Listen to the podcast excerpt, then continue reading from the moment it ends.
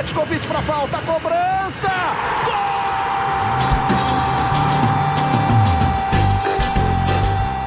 Está entrando no ar o podcast Sabe de quem? Do rubro-negro, da nação, é o GE Flamengo.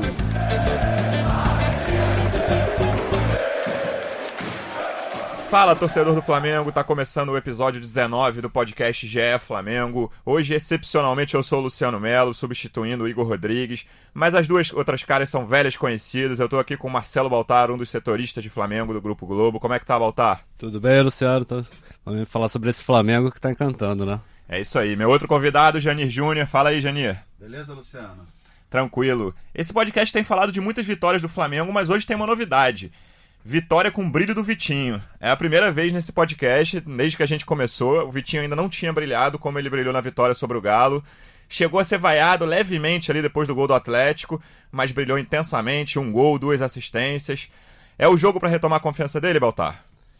Olha, eu não lembro, ontem eu fiquei tentando lembrar, mas não lembro de um outro jogo que o Vitinho tenha tido tanto brilho com a camisa do Flamengo. Ele teve bons momentos, fez bons jogos, mas ontem ele foi protagonista, né? Chamou o jogo para si e se credenciou aí a ser o substituto do, do Arrascaeta, enquanto, embora a posição não seja exatamente a mesma, características diferentes, mas credenciou a ser esse, esse cara aí, talvez para o jogo contra o Grêmio. Acho que aquele segundo gol do Flamengo, né, Janir, pode ser um momento chave da retomada do Vitinho no clube. Ele tinha, o Galo tinha feito gol fazia pouquinho tempo, ele estava sendo vaiado, ele pega uma jogada completamente individual, uma jogada típica dele, a finalização, um golaço no canto, e aí eu, eu fiquei, achei curioso, curiosa a diferença da reação dele no primeiro e no segundo gol. Tem um, um replay do primeiro gol do Arão que mostra ele felizaço, abrindo os braços depois do cruzamento dele no, no escanteio. E aí no segundo gol, o gol dele, jogada individual, já é um tom muito mais de desabafo, né? Vai todo mundo abraçar, ele tá quase irritado com a torcida, assim, e os jogadores pedem aplausos para ele, mas eu acho que pode ser um momento chave, né? É, totalmente, Luciano. Assim, o Vitinho é o jogador que mais reflete aquela montanha russa de emoções que costuma acompanhar o futebol sempre vítima de vaz. É, contra o Atlético Mineiro, achei injusta. As vaias começaram. Também achei. Depois do gol do Atlético Mineiro que a jogada está no meio-campo, o Vitinho tenta matar de peito, a bola difícil, sobra para o Bruno Henrique ali. Os dois não se entendem, mas é muito cruel, foi muito cruel. E é... tem muito mérito do Atlético esse gol também, né? Acontece exato, muita coisa exato, depois do, dessa perda de bola. É, só lembrando que mais de 60 mil torcedores era uma parte que vaiava o Vitinho, foi como você falou, a reação dele é diferente, não só ele fica mais tranquilo, assim, meio calado no gol dele, mas você nota o gesto, os jogadores mesmo pedindo pra torcida. Não, o Bruno Henrique vai direto fazer gesto de aplauso. É, isso é um sinal de que ali dentro, a pressão que ele sofre, o Vitinho, assim,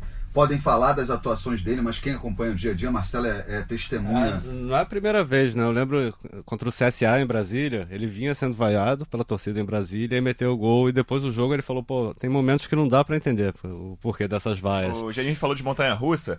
Tem jogador que não sente vaia de torcida, né? O jogador, cara, para ele é indiferente, mas o Vitinho claramente sente. Ele não gosta de ser vaiado. Claro que ninguém gosta, mas eu acho que isso acaba refletindo na produção dele. Ontem, ainda bem, que não refletiu logo depois da vaia, ele conseguiu fazer aquele golaço e fazer o desabafo dele ali calado, introspectivo, como é o jeito dele. E aí começaram as vaias, tiveram as vaias e terminaram com os aplausos, né? Pode substituído, super aplaudido, né? Vitinho, o nome do jogo, como o Marcelo falou bem ali, não tem as características do Arrascaeta, mas taticamente é, o Vitinho é o que menos mexe no esquema que o Jesus e, tem usado. tecnicamente é o melhor também, ele é a melhor opção no banco. É, e, e, assim, o Vitinho ontem ele fez uma coisa que ele sempre fez e não estava conseguindo acertar, que é aquele corte e chutar, ele chuta bem, finaliza bem, foi o nome do jogo. É, uma boa atuação, vai ter a sequência, acho que isso também dá garantia, porque no jogo anterior contra a Chape, ele já tinha, foi contra a Chape que ele deu uma assistência. Foi, foi, do Bruno Henrique. Então já se somam três assistências e um gol em dois jogos. Domingo contra o Atlético Paranaense, mais uma chance para o Vitinho. Acho que essa sequência também para a confiança, para o ritmo de jogo, tudo é essencial. Mas Vitinho deu uma calada de boca na torcida. Né? É, mas, mas, o Luciano falou em momento chave, assim, estou é, no Flamengo desde o ano passado, fazendo a cobertura. O Jesus falou sobre isso ontem. Eu já vi o Abel falando sobre isso ontem, sobre vaias do Vitinho, depois ele, ele fazendo uma boa atuação. Já tiveram vários momentos chave. Já vi o Barbieri falando sobre isso, então assim, ele, ele, ele, o Dorival não estou lembrado, é. mas mas já teve vários momentos chave e por um motivo ou outro ele, ele não aguentou. Quando o Jesus chegou ao Flamengo, ele, ele internamente elogiou muito o Vitinho O Vitinho foi titular, fez gol naquele jogo treino contra o Madureira. Depois foi titular na estreia dele contra o Atlético Paranaense. E aí se machucou. E aí demora a voltar, voltou um mês depois, mas, mas demorou a engatar, teve a chance contra o Cruzeiro. É, aí eu, eu ia E- falar desse jogo. Aquele momento ali, o primeiro tempo acabou 1 a 1 daquele jogo no Mineirão, né? E ele tira o Vitinho pra botar o Pires. O Vitinho tinha tido uma atuação bem fraca naqueles 45 minutos.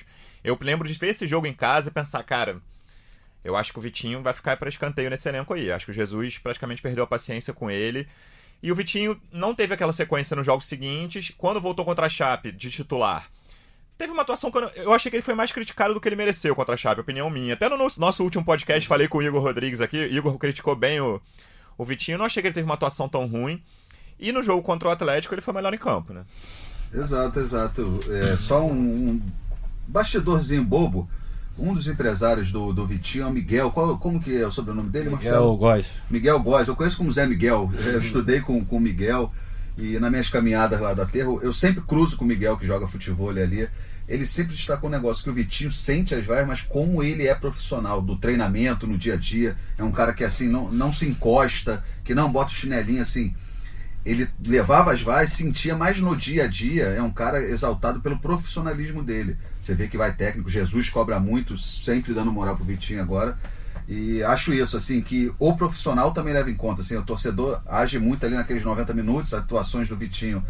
Realmente ele tem aquele sobe e desce, também a montanha russa de, de atuações, é, mas sempre muito dedicado, assim, no dia a dia, trabalhando, não deixando a peteca cair. Acho que está recebendo agora um, o retorno, né?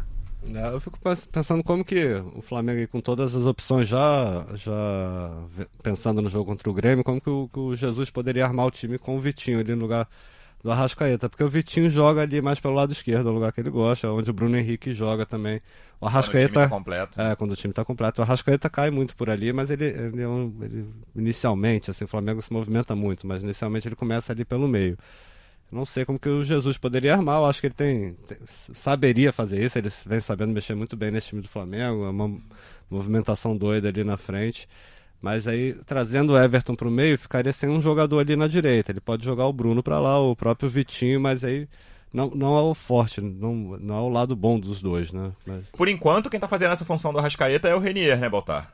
É, é, ontem eu até reparei, ele, ele às vezes até meio como substituto do, do Gabigol, o Bruno Henrique caindo pelo lado e o Renier entrando muito na área, é, falhando ali no início, mas depois deu uma cabeçada que Quase gol quase, cabeça, quase né? fez um gol e, e depois marcou um gol como, como centroavante. Voltando pro Vitinho rapidamente, essa coisa, ele pega na bola muito bem, né? Janir comentou. No primeiro tempo ele dá um cruzamento de perna esquerda, que acho que é outra uma cabeçada do Arão, se não me engano, que, vai, que sai com perigo. O, o Vitinho ele tem uma característica muito rara de pegar na bola com as duas pernas, muito bom. No Botafogo ele surgiu, quando a gente viu, acompanhou aqui no futebol carioca mais de perto o Vitinho antes da, da vinda dele pro Flamengo. Fazia gol de perna esquerda de direita de fora da área.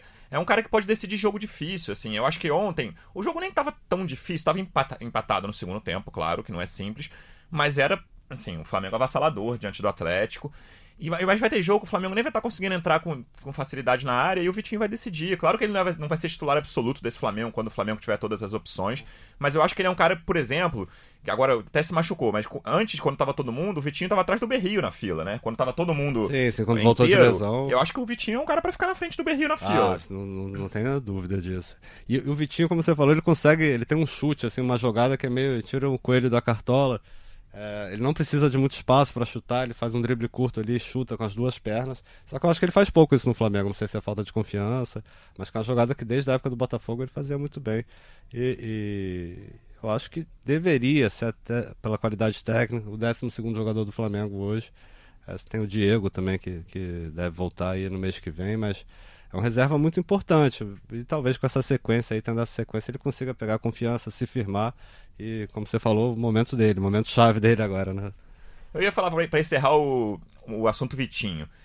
O Baltar falou em vários momentos chaves, Janir falou em Montanha Russa. Vocês acreditam que a partir de agora, claro que é palpite, ninguém tem a bola de cristal aqui, Vitinho pode se firmar como um jogador importante no elenco do Flamengo? Eu acho difícil ainda dar, fazer alguma projeção nesse sentido. Ele vai ter algumas, mais algumas oportunidades e concordo um pouco com o Marcelo. Assim, acho que o 12 jogador. É, o que o Vitinho tem, se a gente está falando, elogiando agora o Vitinho, mas se a gente pegar o geral dele, são momentos bem difíceis, a lesão, essa alternância que ele tem. E a expectativa que ele chegou, né? Ele chegou no ombro dele com milhões de euros numa contratação muito importante, tudo. Ele já admitiu que, que no início pesou. Agora ele já ficou para trás, né? Pesou o bolso, né, Marcelo? Poxa, cheio de milhão no, de, no bolso. Eu não sei se você lembra, o Barbieri chegou num jogo, não sei se foi contra o Atlético Mineiro, ano passado, no Maracanã, colocou o Vitinho no segundo tempo e substituiu ele alguns minutos depois. É, eu acho que até é, isso na época foi debatido, né? Que, que ficou ruim pro, Ah. é, pra, pro Vitinho é, essa situação, eu lembro bem. Que botou meio que joga os leões quando retira ele. Mas eu acho isso, é, é- é cedo para falar que ele se firmou.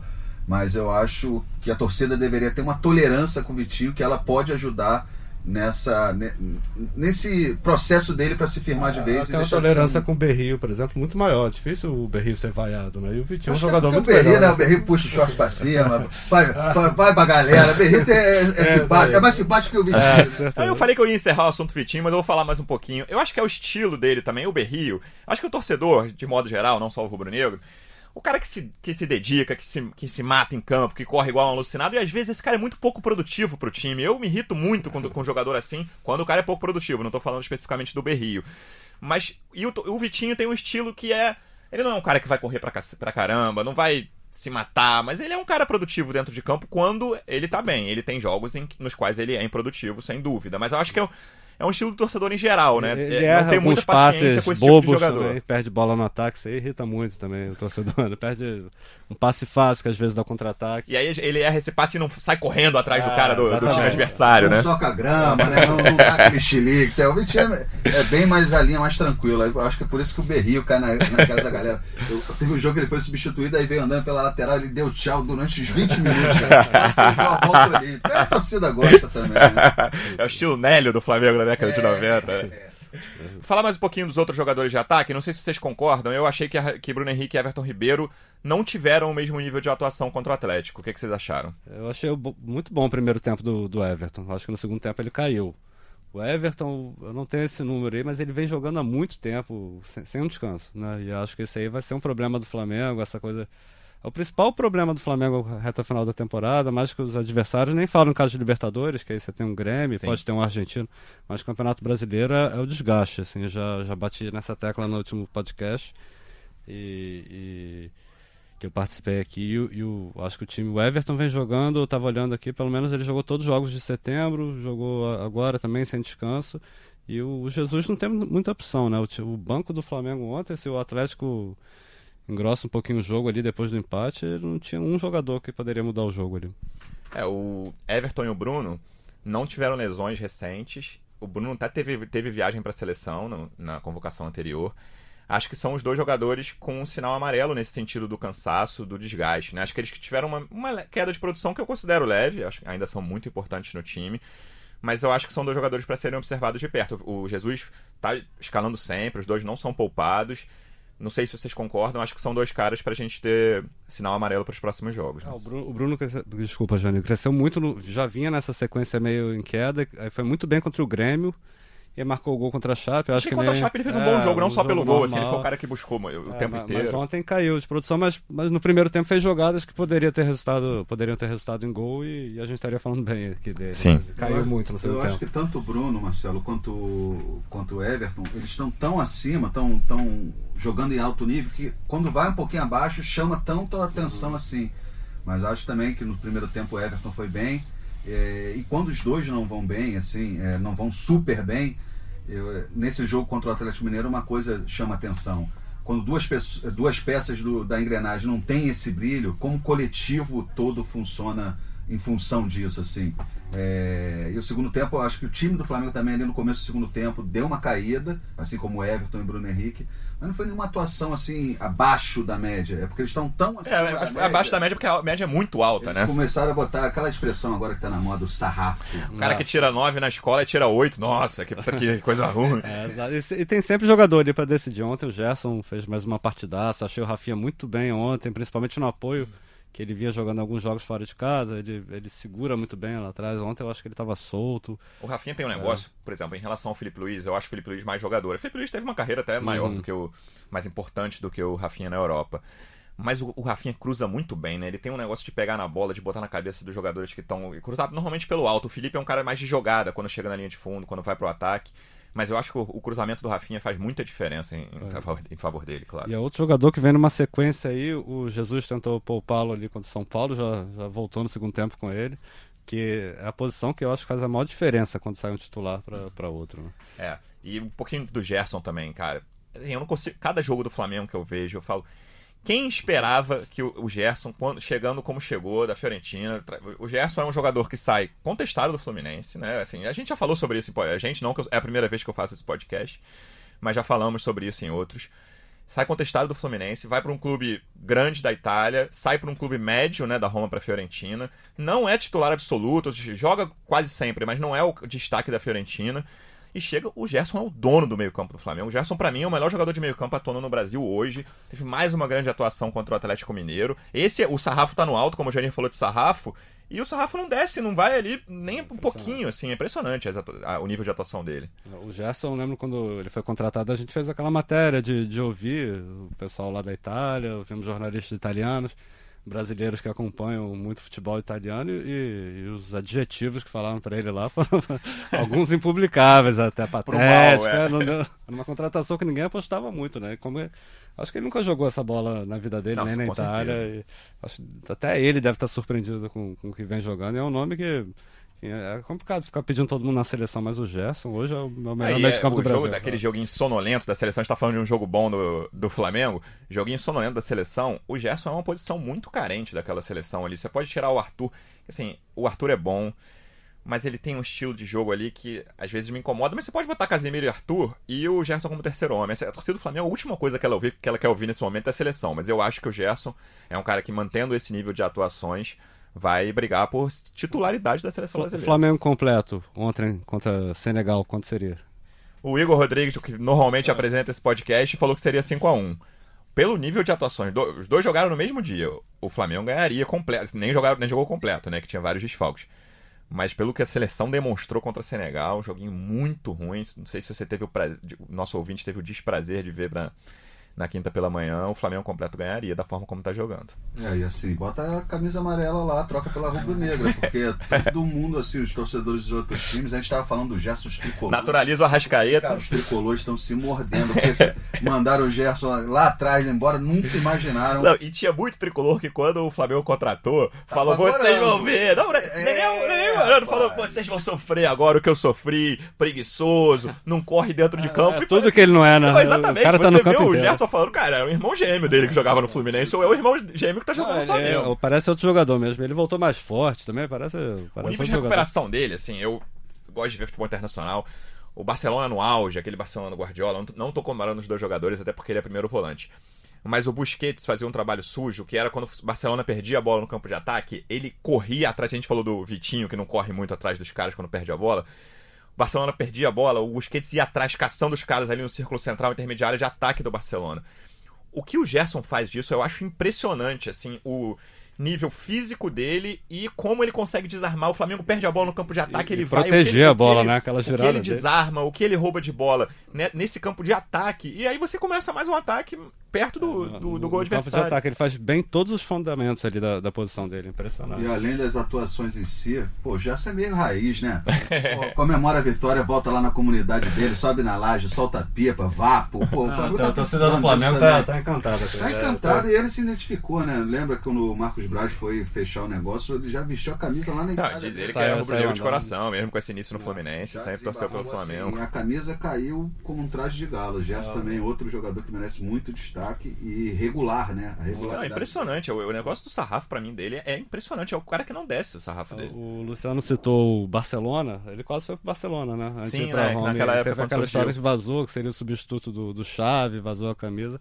O Barcelona já tinha visto ali algo nele, até pra jogar nessa posição. Ah, ele optou por um clube maior, foi isso? Não, deu, deu uma confusão, acho. Até porque, não, até porque ele foi pra Roma, né? Não dá nem pra dizer É, isso. deu uma confusão na época. Eu acho que até essa foto vazada, ele com a camisa 6 do que seria do Chave, né? Que ele herdaria a vaga do Chave. Eu acho que deu uma complicada aí na situação. O pai dele teve umas. Não, não me recordo direito, mas foi Pra bem gente confuso. terminar esse jogo de ontem, que depois a gente tem que falar do próximo jogo, que é, que é pedreira. Rodolfo entrou na vaga do Rodrigo do Caio. Quase fez gol o Rodolfo. O que que vocês acharam da, da atuação do Rodolfo? Olha, ele. O Rodolfo, eu sempre achei ele um bom zagueiro, mas nesse estilo de jogo do Jesus, ele deu umas pichotadas ontem, assim, na saída de bola que, que não combina bem. Mas ele, enfim, é um zagueiro. É difícil ele falhar. Zagueiro, zagueiro, zagueiro né? Ele não, não, não é ruim, mas é, o sarrafo aumentou e. É, o sarrafo do Rodrigo Caio é, ele não consegue manter, é, ele, eu não acho... assim, Por que não Tuller? É, não, não, é algo Eu acho que era até tende, assim, tendência, né? É, eu, o, Tuller foi muito bem quando entrou, né? Todas as vezes. Eu optaria pelo Tuller. O Rodolfo certamente não caiu nas graças do, do Jorge Jesus. Ontem teve, é, é, contra o Atlético Mineiro, teve essa oportunidade. Foi o que o Marcelo falou, assim, além das pichotadas, ele não complicou, né? Deu bicão pra frente. Ele fez é, aquele. ele faz aquele jogo dele ali, né? Feijão com arroz, mas acho que é um, um reserva ali, tá, pegou um sanhaço é, forte. Jogando ao lado do Maria, o Maria aqueles lançamentos, sai jogando bonito, passa, Pô, passa o próprio Rodrigo Caio quando joga também. A, né? bela, a zaga bela e a fera. A bela, exatamente. Então o Rodolfo é mais esquisito, né? É. Eu acho que ele não combina muito com o estilo de Jesus, mas é um zagueiro que, na minha opinião, não compromete. A gente tava, pra gente falar do gol do Atlético também, já nem falou no início, o Vitinho e Bruno Henrique.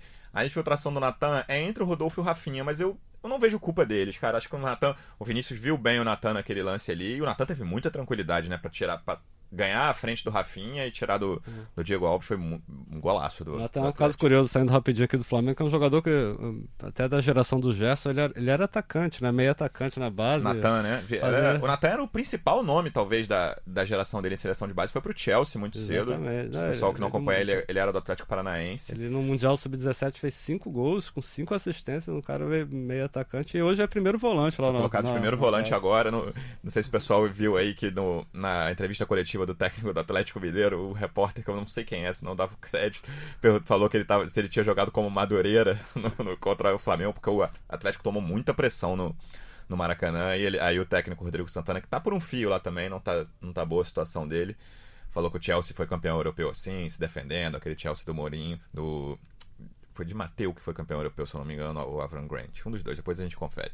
Acho que foi de Mateu. É, ah. e aí ele falou, não, mas o Madureira o quê? Pode ser Chelsea. Mas o Flamengo, assim, eu, assim como eu vi mérito do, do Atlético no gol, eu não posso dizer que é muito demérito do Atlético ser pressionado pelo Flamengo hoje. Qual é o time? Assim, não tem time brasileiro hoje, principalmente o Grêmio numa semifinal de Libertadores foi pressionado dentro de casa. Grêmio, Inter, né? Palmeiras. Palmeiras. E deu certo o esquema do Atlético lá contra o Palmeiras. Acho né? que o time que foi menos pressionado nessa fase foi o Santos, né? No Maracanã. Sim. Que eu lembro, assim, de, de cabeça, acho que foi. Falando em jogo difícil, a gente falou desse do Santos que não foi simples. Atlético Paranaense, domingo, Arena da Baixada. Todos os rubro-negros olhavam a tabela, já quando o Flamengo assumiu a liderança ali, falavam: olha, quase todos esses jogos são acessíveis aqui. Isso antes de saber que ia ter desfalque de seleção e tal. Esse Atlético Paranaense na Baixada é difícil. Vieram os desfalques, por seleção, por lesão. O que, que vocês acham? É o jogo para perder? É um jogo que vier é lucro? Ou é um jogo para se impor dentro da Arena da Baixada, como o Flamengo se impôs, por exemplo, na Arena do Grêmio na semifinal da Libertadores, no jogo de ida? Ouvi muita gente falando exatamente isso. Ah, tem que ganhar do Atlético Mineiro em casa, já contando em perder ponto contra o Atlético Paranaense. Que aí vem a questão de grama sintética, retrospecto. Não, torcedor rubro-negro, não olhe o retrospecto do Flamengo em Curitiba, que é um negócio assustador. É, mas para perder, eu acho que não. O Flamengo tem gordura para queimar. Mas eu acho que traz pelo menos um ponto contra o Atlético Paranaense. É jogo difícil, é a grama sintética, é retrospecto, é tudo, mas na pegada que tá, a fase tá tão boa e pega o Atlético Paranaense fora, já tava contando com essa gordura ser queimada, mas a gente está gravando esse podcast aqui na sexta de manhã, tá tendo redação Sport TV. O Christian Toledo, nosso comentarista em Curitiba, acabou de falar. Eu fiquei surpreso que eu não vi o jogo do Corinthians e Atlético Paranaense ontem. Que o primeiro tempo do Atlético Paranaense para ele na Arena Corinthians foram os melhores 45 minutos do Atlético na temporada. Acabou 2 a 2 mas foi um massacre, assim, eu vi os melhores momentos. Dentro da casa do Corinthians, o Atlético Paranaense o Atlético atropelou o Corinthians, assim, perdeu um gol atrás do outro. Então é um time que não, não relaxou depois da conquista da Copa do Brasil, já está garantido na Libertadores do ano que vem. O que, que você acha, Baltar? Eu acho um jogo muito complicado, talvez na, na, tabela do brasileiro até o final. Tem um jogo contra o Grêmio também ali na, na, na reta final, Palmeiras. Mas esse, desse mês, com certeza, o jogo mais complicado do Flamengo. Tem o gramado, a pressão do Atlético, o Flamengo nunca vai bem lá. Mas esse time do Jesus vem quebrando tabu, já acabou com aquele trauma lá do Sul. O Flamengo foi, foi em Porto Alegre, jogou bem contra o Inter, jogou bem contra o Grêmio. É, agora, está muito desfalcado, o time, mais uma vez, tocando aí no, no ponto, na questão do, do desgaste. É, o jogo foi quinta-noite, já vai jogar domingo à tarde. É, eu acho que é o, é o jogo, entre os próximos jogos, é o jogo mais provável do Flamengo perder ponto. E eu acho que até a tranquilidade da tabela pode ajudar o Flamengo no desempenho dentro de campo. Porque se a gente pensar duas rodadas atrás, o Flamengo tinha três pontos de vantagem sobre o Palmeiras, né? O Palmeiras fez um ponto nesses últimos dois jogos, só com, um, pontuou contra o Atlético Mineiro em casa, jogo que o Flamengo ganhou bem do Atlético Mineiro agora. Na última rodada, o, Flamengo, o Palmeiras só empatou. E o Palmeiras perdeu para o Santos. Também, como eu falei do Corinthians Atlético Paranaense por comentários terceiros, esse Santos e Palmeiras, o primeiro tempo foi um atropelamento do Santos. O Palmeiras não viu a cor da bola.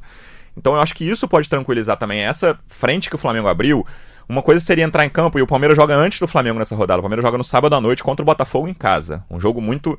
Na teoria, o Palmeiras. Na teoria não, o Palmeiras é bem favorito.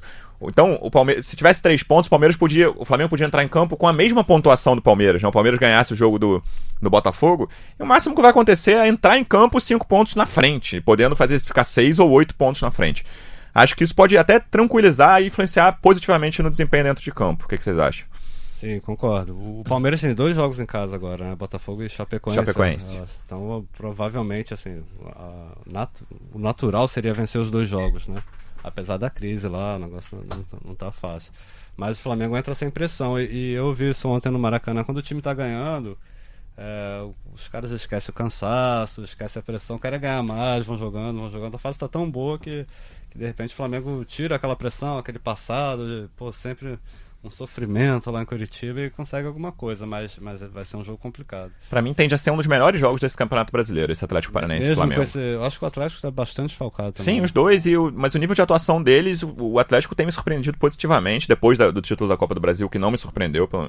É, assim, me surpreendeu até, até lá, mas na final não me surpreendeu.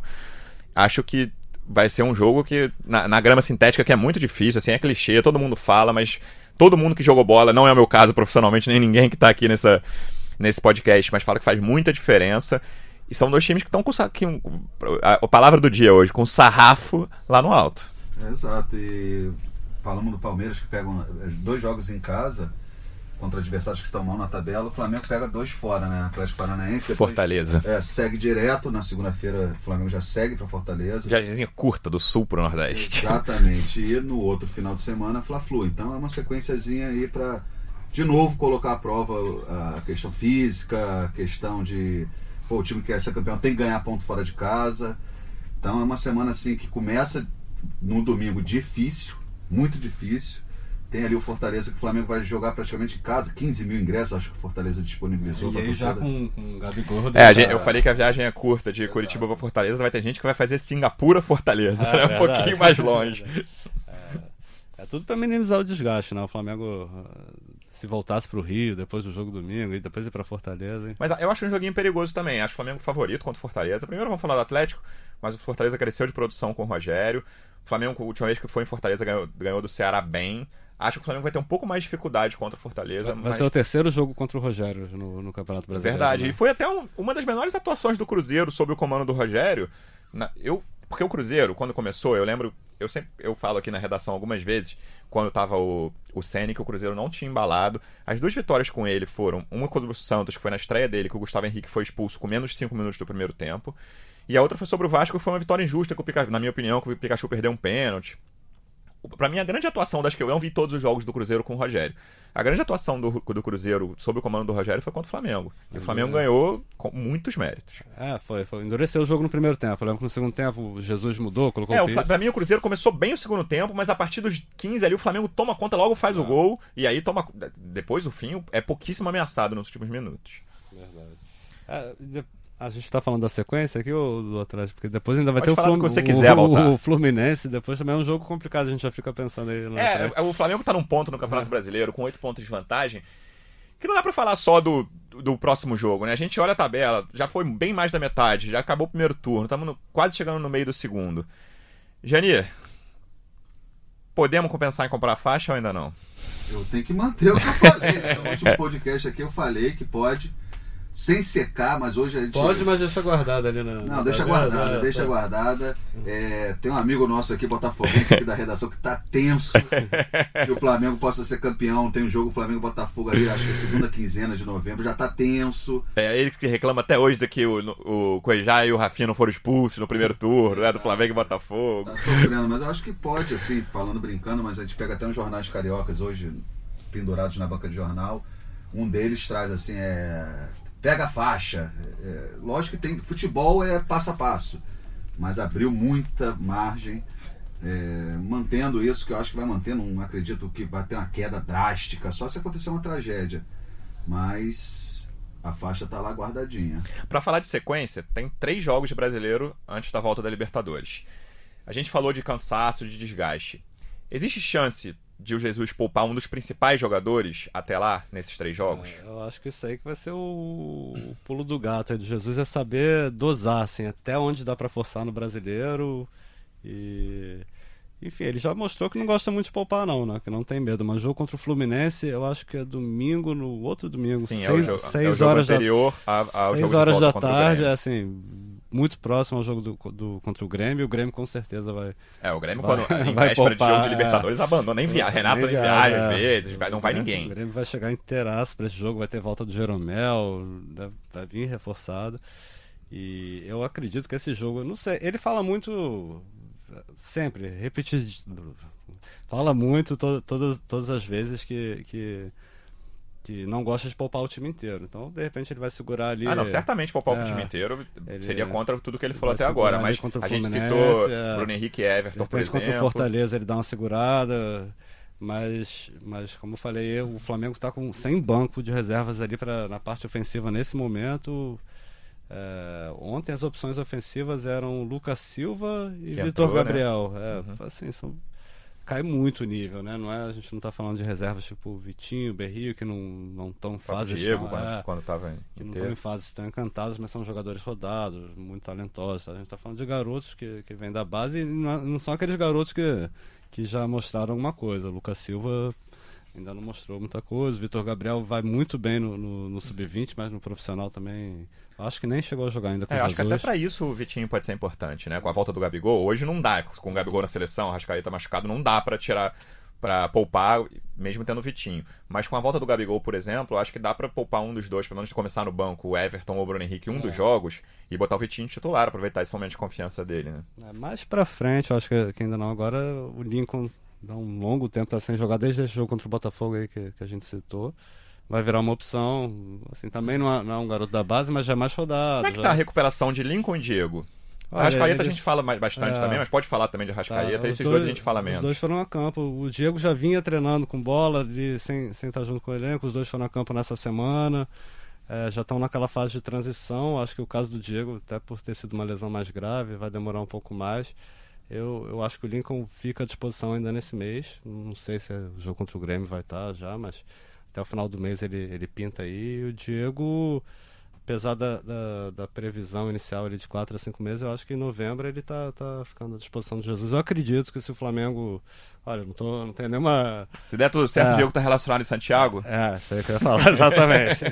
em novembro, se der tudo certo, o Diego vai pelo menos relacionado. Aí tem que ver como que ele volta, né? Uma lesão complicada, mas. Mas isso também é uma tática de. médico gosta disso, né, é. Marcelo? De botar. A... Bota o prazo lá, é. em cima. Prazo lá em cima. A gente, a gente, a gente ouviu isso já. A informação que era que, que de 4 a 5 meses não, não seria muito bem isso, seria 3 meses para voltar. Você falou do Diego e do Lincoln. Me responde uma pergunta que é, tá no, caiu no folclore, no imaginário popular do torcedor rubro-negro, que dizem que o Arrascaeta poderia ter condição para o jogo de volta contra o Grêmio, dia 23 de outubro. É falácia? Tem alguma chance? Olha, o torcedor pode ficar esperançoso?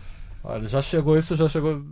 Chega ao nosso ouvido, já chegou por vários lugares que, que a lesão Mas não é tão grave. Que cobre o Flamengo também, como setorista de outros clubes também, chega cada coisa no seu é, ouvido, né? em, época, em época de janela, então, é. Mas a gente já viu essa história, mas, mas a previsão, a gente tem que acreditar no Flamengo, pelo menos na, na versão oficial do Flamengo, aqui é de 4 a 6. O Flamengo não, não confirmou isso oficialmente, não dá prazo, mas, mas fala assim de 4 a 6 semanas.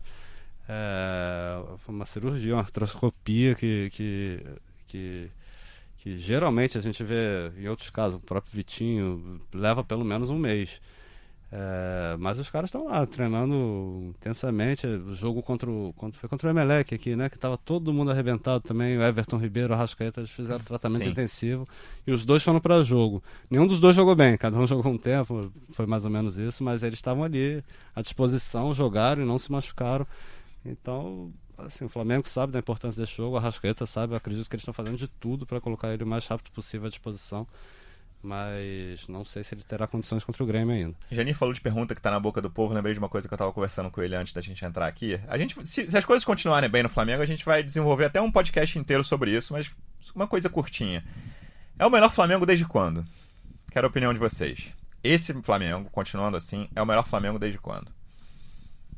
Pô, é... que eu vi é o melhor. Que eu vi Você é o começou melhor. a acompanhar é, quando? Só comecei ali década de 90. É, tô com 37, fiz 37 anos, comecei a, a, acompanhar ali 91, 92.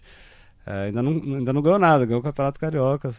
Mas, mas em termos de qualidade de futebol, é o melhor que eu vi. Eu tô com 41 anos, então no começo da geração de 80, obviamente eu não lembro. 87 já lembro bem nitidamente. Eu acho que é uma, não dá para debater somente assim a ah, geração vitoriosa ou não, até porque essa geração ainda não tem títulos atual. É a questão mais de atuação, de, de dar gosto de ver jogando. E fico em dúvida, assim, acho que até 83 ali o Flamengo tem um timaço quase incomparável até hoje em dia. E contra 80, e, e se a gente comparar com 87, aí sim fica mais uma questão qual era mais técnico, qual tinha melhores jogadores. E sobre 92, obviamente, o time do Flamengo, campeão brasileiro, ali tinha o Júnior Maestro, mas também tinha lateral Piar e outros jogadores desse Charles Guerreiro. Charles Guerreiro, aí não tem comparação. Então, acho que o debate é muito sadio e tá rede social, no botequim, todo mundo é esse debate. A última vez que eu vi o Flamengo jogar tão bem foi na década de 80. Tem pano pra manga, né? Eu sou o novinho desse podcast, eu tenho 34. Primeiro ano que eu acompanhei futebol mesmo foi exatamente esse que o Janir falou, do título brasileiro de 92. E acho que esse Flamengo é o melhor que eu vi. De com regularidade, claro que precisa ganhar título, mas é o melhor que eu vi. O Janir citou o debate de, de, rede social. Eu li um comentário do, do Marcos Felipe, que ele, ele toca aquele Twitter Fly História, que é bem conhecido, uhum. recupera aí todas as reportagens antigas sobre o Flamengo. E eu tendo a concordar, apesar de não ter assistido o time de 87. Ele fala que, que o Flamengo atual ele acha muito melhor taticamente, é um time que se impõe muito mais. É, a gente vê o que o Flamengo está fazendo, né? não está deixando o outro time sair do, do, do, campo de defesa, enfim. Mas tecnicamente, realmente, se você pegar nome por nome, até pelo fato dos jogadores de 87 já terem é, terminada a carreira, muitos vieram a ser campeão do mundo aí. É, eu acho que nome por nome 87 saía, era melhor. Os jogadores não saíram tão rápido para a Europa, né? Você conseguia manter mais tempo aqui no, aqui no Brasil. É, Zico, Renato Gaúcho, Bebeto, Leandro, Leonardo, Jorginho, Edinho, era, era, era um timaço, né? Bom, com essa ótima lembrança, a gente vai encerrar o podcast de hoje. Como o tema foi Vitinho, vamos encerrar com a narração do Gustavo Villani para o gol do Vitinho contra o Galo. Janir, aquele abraço, até a próxima. Um abraço, até a próxima. Baltar, sempre presente, setorista. Até a próxima. Valeu, até a próxima. Valeu, pessoal. Um abraço. Fiquem aí com a narração do Vilani. Vitinho limpou, linda jogada em cima do Patrick, invadiu uma área, bateu!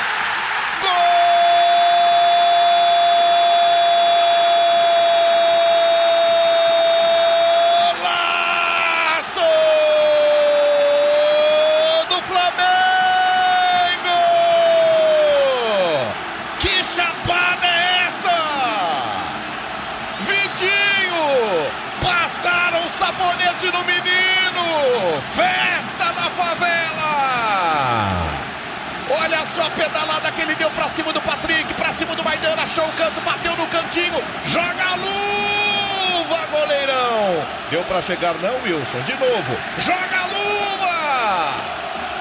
Na bochecha da rede! Ele desmontou, deixou a defesa sem pai nem mãe, bateu de chapa no canto.